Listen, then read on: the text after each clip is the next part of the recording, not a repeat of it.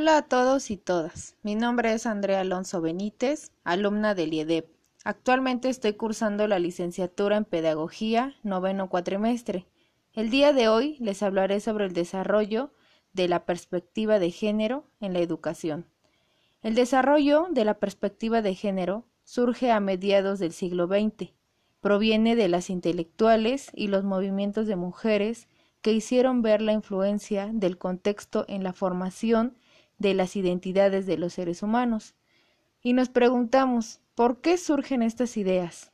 Bueno, pues porque antes prevalecía la idea que atribuía las, las diferencias biológicas, genitales y reproductivas, las diferencias sociales que explicaban el comportamiento de mujeres y hombres, identidades que, por cierto, no son estáticas, puesto que han cambiado a través de distintas épocas y son diferentes según nuestra clase, edad, procedencia étnica, las procedencias sexuales, entre otras categorías.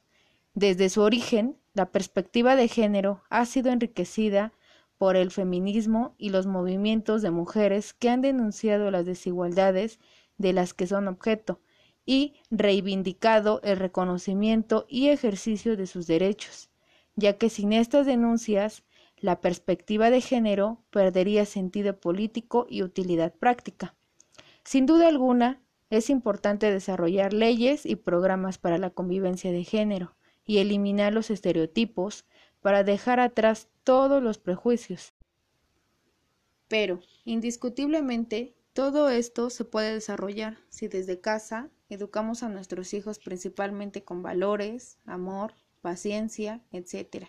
Nunca enseñarles a juzgar a las demás personas, solo enseñarles a sentirse bien con lo que tienen y con lo que son, que mientras ellos se sientan felices, eso es lo importante.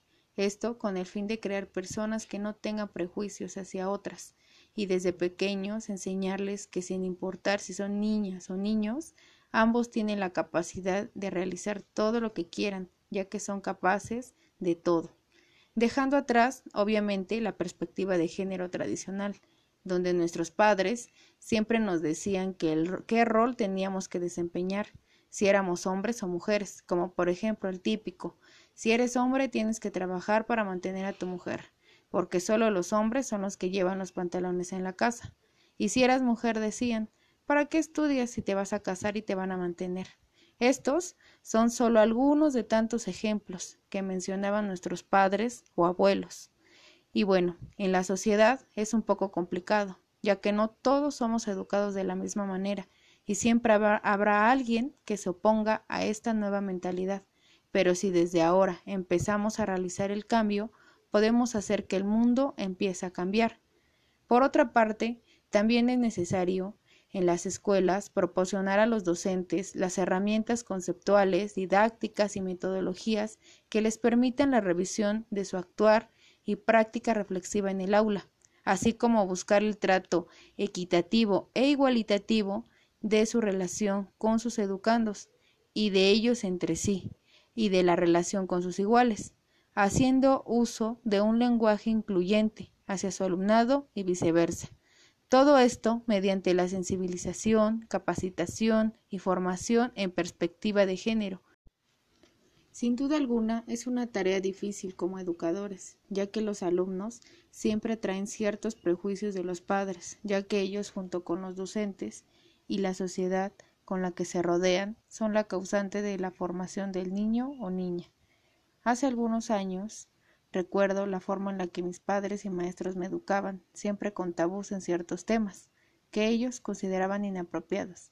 Pero eso sí, siempre discriminando a las mujeres y a los hombres, casi casi los ponían en altares por ser hombrecitos. Pero conforme iban pasando los años y yo iba creciendo, me daba cuenta que las mujeres podemos ser mejores que los hombres y podemos hacer tantas cosas como ellos. Y de igual forma, ellos también pueden hacer muchas cosas que nosotras hacemos. Y bueno, para finalizar, me gustaría terminar con una frase de reflexión. El logro de la igualdad de género requiere la participación de mujeres y hombres, niñas y niños, ya que es responsabilidad de todos.